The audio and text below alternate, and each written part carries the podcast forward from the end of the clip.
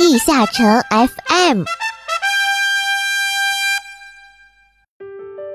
各位小伙伴好，地下城 FM 又如期与大家见面了，我是主播玉涵。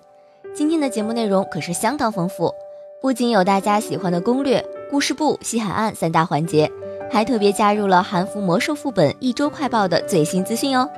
接下来，让我们首先进入攻略栏目，今天将为大家带来暗枪式二绝的加点与玩法介绍，不要走开，精彩即将到来。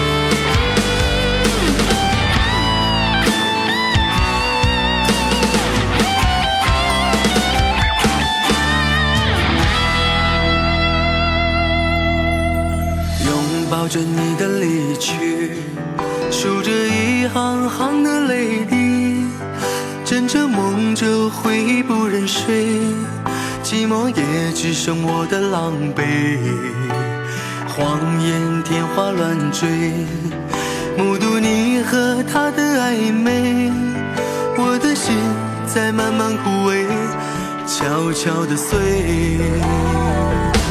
如果亲爱的心痛，不爱。的保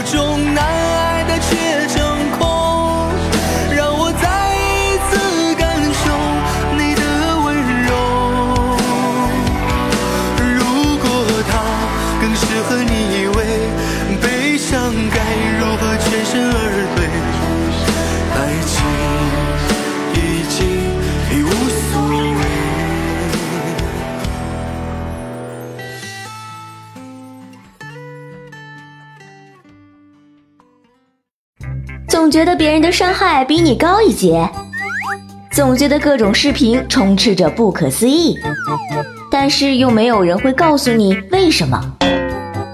那么就由我们来给你揭秘。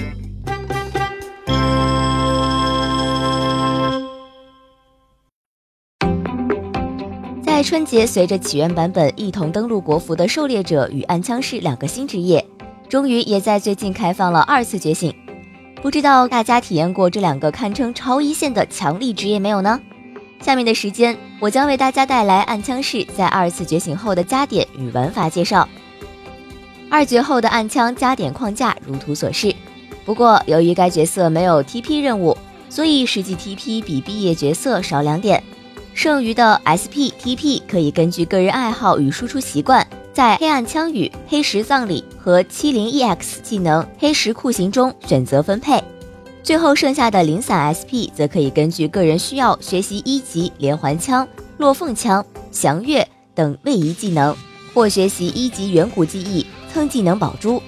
当然，如果放弃加满黑石酷刑作为输出技能的话，也可以考虑点出一级换取较长时间的不脱手控制。另外，由于三五技能。暗时螺旋枪的多段伤害，在实战中容易因为掉帧而丢失。网络或电脑不好的小伙伴们，也可以考虑酌情扣除或者彻底放弃该技能。由于暗枪式的 buff 技能可以增加大量魔法暴击率，所以一般没有学习魔法备击的必要。而当角色装备成型后，甚至可以扣除一部分魔法暴击的 SP 去学习其他技能，只需要进图暴击率达到百分之九十七即可。而玩法和连招方面，暗枪式的暗矛贯穿、连锁侵蚀是核心的脱手控制技能。在攻击没有附着暗石效果的敌人时，暗矛贯穿 Y 轴范围较小，连锁侵蚀则只能控制雷枪命中的单体敌人。在实战中，可以先利用短 CD 的黑暗枪雨快速散播大范围的暗石效果，之后借由暗石增加暗矛贯穿的控制范围。连锁侵蚀也会因敌人附着了暗石而具备群体控制能力，在其雷枪击出后，会向附着暗石的敌人扩散黑雷来控制敌人。另外，由于暗枪式的主力输出技能大部分都可以脱手，所以实战中在脱手控的配合下，可以轻松打出恐怖的爆发输出。暗枪式的七五技能明夜裂空，在攻击发生前持续时间很长，并且只会攻击被暗时的敌人。利用这个特性，可以在敌人解除无敌前，提前设置黑暗空间，来配合后续的暗时系技能一起输出，可以进一步增强爆发能力。七连技能黑石酷刑虽然不能脱手，但其长时间的站桩控制和高爆发数据，则让它非常适合作为释放了。暗时螺旋枪、坠石之雨等技能后作为收尾，以保证这些脱手技能打满伤害。另外，由于国服暗时状态对黑雷的伤害增益会因为一些原因不能达到理论数值，在上述连招之前额外加入暗毛贯穿、连锁侵蚀、暗时暴雷杀等技能，以一套完整的纯黑雷技能进行连招，之后对怪物触发暗时状态引爆黑雷的累积伤害。可以完美将伤害打全，进一步体现了七零技能高数据和长时间控制收尾的价值。二绝主动技能幽影暗时寂灭，当第一击命中的敌人被暗时附着时，可以强控敌人，保证第二击的命中。如果想要抓破招的话，记得等敌人的暗时状态结束再释放二绝哟。那么本期暗枪式二次觉醒的技能加点与玩法介绍就到这里。下期将会为各位小伙伴们带来狩猎者二次觉醒的技能加点和玩法相关内容，更多精彩内容等着你哦。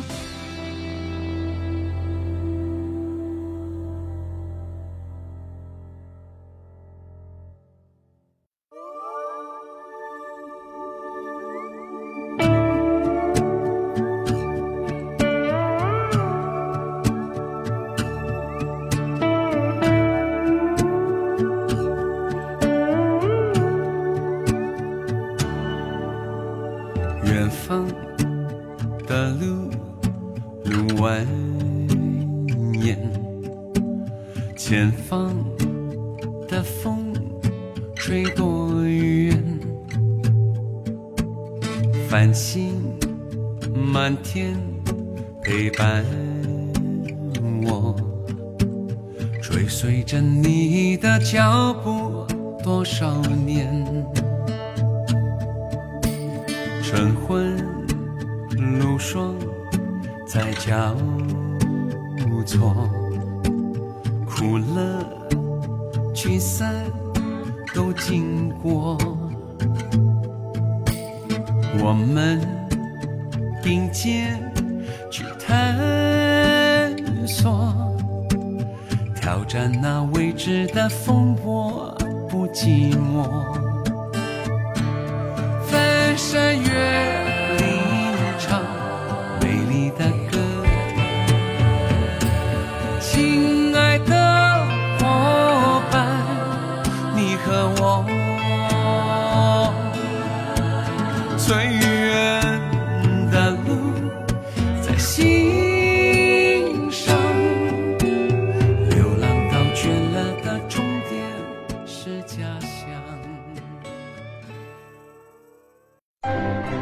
重塑背景故事，网罗热门话题，阿拉德故事部带您走进更加欢乐的阿拉德大陆。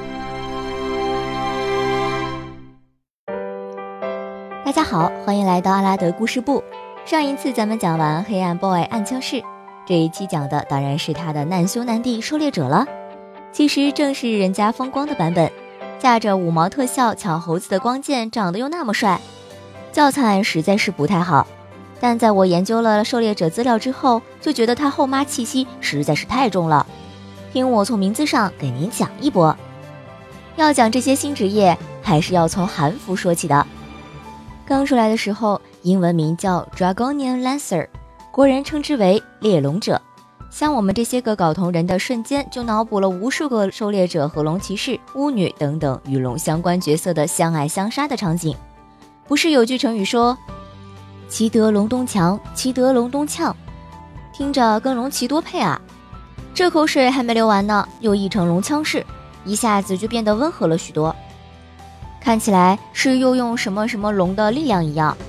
宣传视频暗枪式回老家杀虫子，这个龙枪式就意思意思去戳冰龙。你说冰龙在雪山上冬眠的好好的，怎么就摊上了新职业出来？把冰龙干掉之后，好像他的枪还吸了龙魂什么的，而且当时技能介绍的翻译都是龙翼枪士。好家伙，你是从老滚里穿越过来的吧？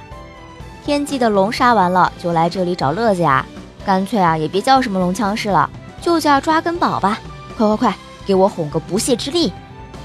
不过龙枪士这个名字也确实是很酷帅的，估计本来也是艺名之一，不然怎么在熟练度还露了脸？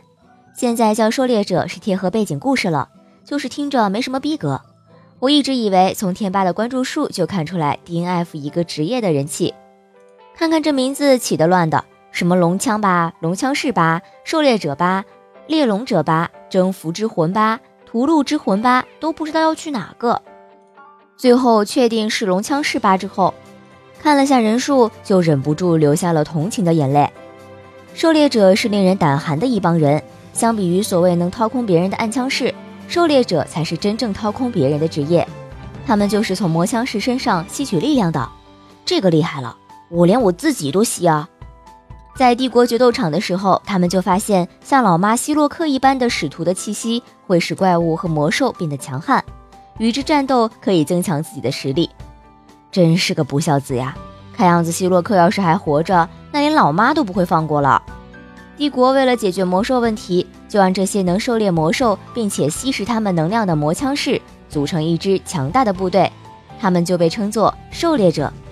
咱们再看一看一绝，英文名叫什么 Leviathan，直译名利维坦，在圣经中是象征邪恶的一种海怪，通常被描述为鲸鱼、海豚或鳄鱼的形状。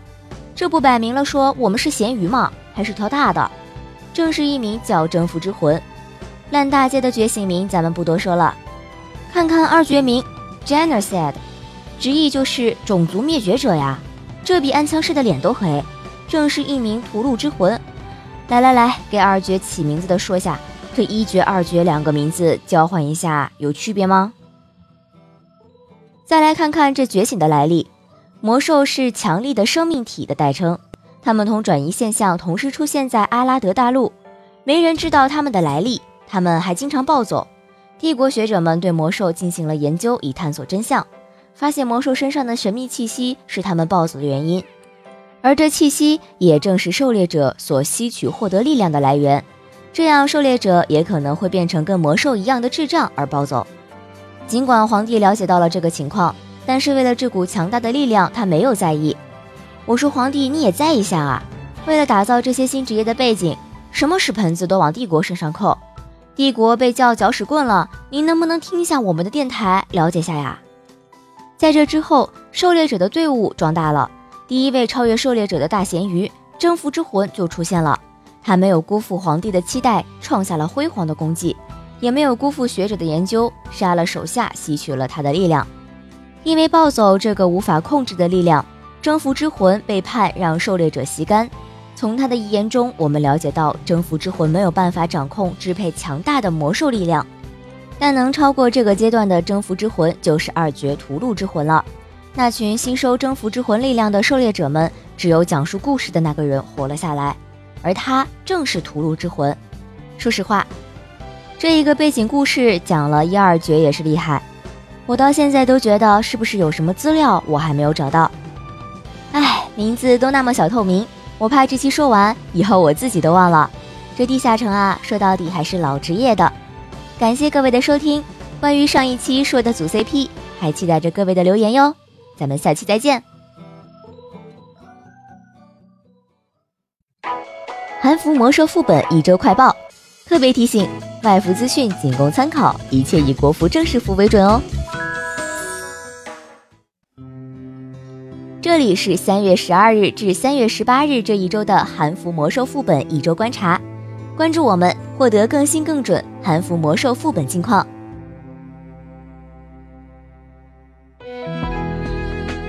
在本周，四不像年兽新增一支完成魔兽讨伐的队伍，职业配置为神思者、战场统治者、念帝、天帝，其中神思者和天帝拥有全套魔兽副本的手势。Last Phase 记录新增弗雷亚一个职业，至此已经有十一个职业进入过四不像年兽副本的 Last Phase，也就是最终阶段。共计四十一个角色，各个职业的角色数目分别为：暗地一人、炽天使两人、帕拉丁一人、神思者八人、念帝八人、召唤师三人、天地五人、黑暗武士四人、战场统治者八人、亡魂主宰一人、弗雷亚一人。而回到侍女安妮这边，同样，侍女安妮也新增了一支通关队伍，阵容组成和首杀队伍类似，为神思者加念帝加黑暗武士加战场统治者的组合。而 Last Phase 记录则是在本中增加了多达四个职业，为真龙星君、弗雷亚、忍者、炽天使。至此，已经有十一个职业拥有使女安妮副本的 Last Phase，也就是最终职业，共计三十八个角色。各个职业的角色数目分别为：炽天使两人，帕拉丁两人，神思者七人，不知火一人，念帝五人，召唤师四人，天地四人，黑暗武士四人，战场统治者七人，真龙星君一人，弗雷亚一人。在本周魔兽副本结束后，已经不再存在有老职业没有通关魔兽副本的 Two Phase，也就是第一个计时阶段的尴尬情况。在此也恭喜一下摆脱这个帽子的俺强士。同时，在韩服已经有越来越多从魔兽开荒就站在前列的职业的顶尖玩家，即便没有通关的运气，也通过升级现有装备获得魔兽首饰整套。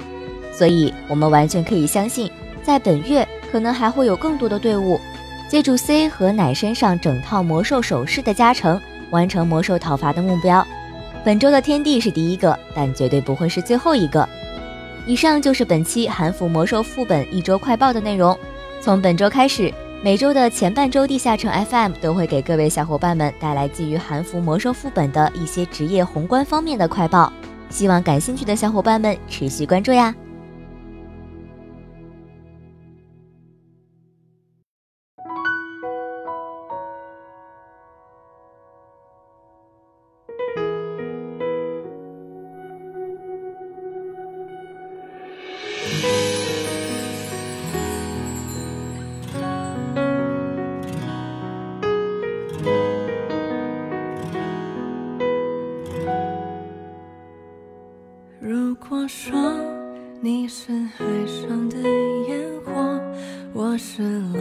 的泡沫，某一刻你的光照亮了我。如果说你是遥远的星河，耀眼的让人想哭，我是追逐着你的眼眸，总在孤单时候眺望夜空。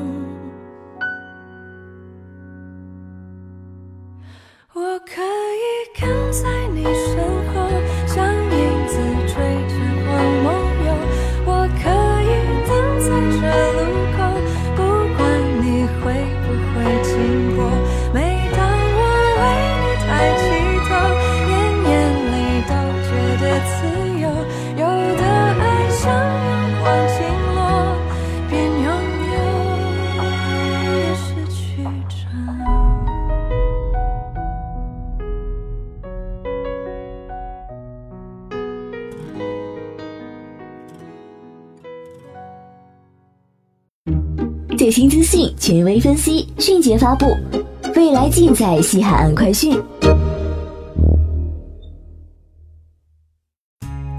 嗨，各位小伙伴，在地下城 FM 改版之后，我们又在西海岸快讯栏目见面啦。改版后的西海岸快讯栏目呢，不再像之前一样每次 FM 都会加入，而是改为在西海岸或者天空之城这两个测试服务器有更新的时候才会发布。所以各位小伙伴不要因为好几期没有听到西海岸快讯，就以为我们咕咕咕咕了呢。好了，言归正传，本次西海岸快讯给大家带来的是国服三月二十二日即将更新的版本的简单介绍，主要内容分为艾肯改版、日常活动和愚人节特别活动三个方面。首先是之前就有小伙伴期待的艾肯改版，之前在测试服测试起源版本的时候，一度在寒冰之修亚那边。亮相过的塔尔玛的形象宝珠即将正式登陆国服，兑换材料为七十个塔尔玛的标志，也就是七天的艾肯每日任务。宝珠呢是给奶妈设计的，附魔部位为首饰，属性为力量、智力加二十四，体力精神加二十一。此外，艾肯增加了组队模式，还添加了组队和单人的使命任务。因为艾肯改版，同期开放了和艾肯地下城相关的活动。组队进入艾肯地下城可以获得五百抗魔值的 buff，同时门票降低为两个时空石加上两个诞生之牙。此外，还有每日活动任务可以获得艾肯通行证、艾肯材料、魔界裂缝通行证等。再说说日常活动部分，每日签到重新回归，签到周期是二十八天，当然周日惯例算签到两次。每日奖励有三天王者契约、五个大眼仔、两个防虚弱药、PL 药、经验胶囊、闪亮雷米和复活币等。签到七天送五个精炼时空石和一件异界勇者装备。十四天则可以获得一个黄金金库升级工具，一件武器除外的自选远古传说装备和五个品级调整箱。而如果完成二十一天签到，则可以获得三个便携锻造炉。十个精炼时空石和一个天天深渊礼盒。此外，还有一个需要小伙伴们投入一定肝力，但是名字叫做养肝的奇怪活动加入。通过消耗两百张深渊邀请函，可以获得一次养肝次数，每天最多养肝二十次。养肝有机会获得深渊派对通行证、魔界裂缝通行证、变异的扭转书、异界气息进化书，还有两百 M 点哦。如果累计养肝次数达到了七十次，还可以获得一个没有属性的纪念称号“爆肝王”。最后说一下愚人节活动：四月一日全天限时发售第七使徒安图恩宠物。不过嘛，既然限定在四月一日发售，肯定是有一些弯弯绕绕的。这里友情提示，小伙伴们不要被外表的属性迷了眼哟。好了，又是一期的陪伴，下一期我们准备了更有看点的内容。持续关注地下城 FM，阿拉德大事早知道。那我们下期再见啦！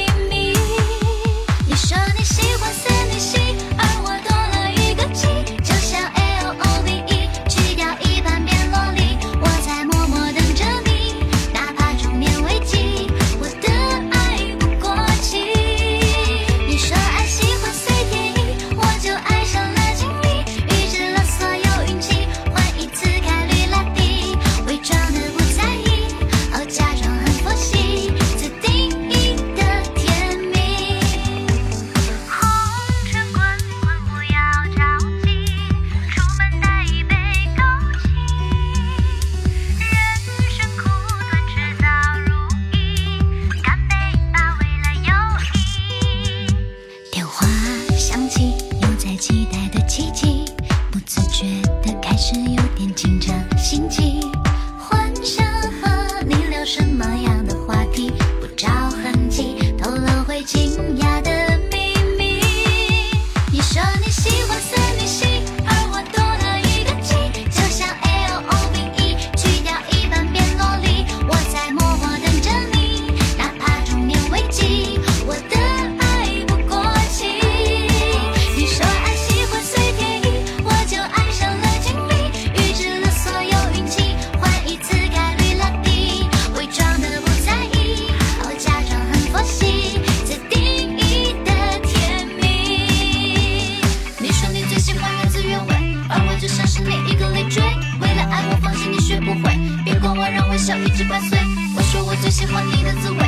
为你我可以整夜不睡。等到你遇见你这个机会，我相信我的直觉一定对。你说你喜欢森女系，而我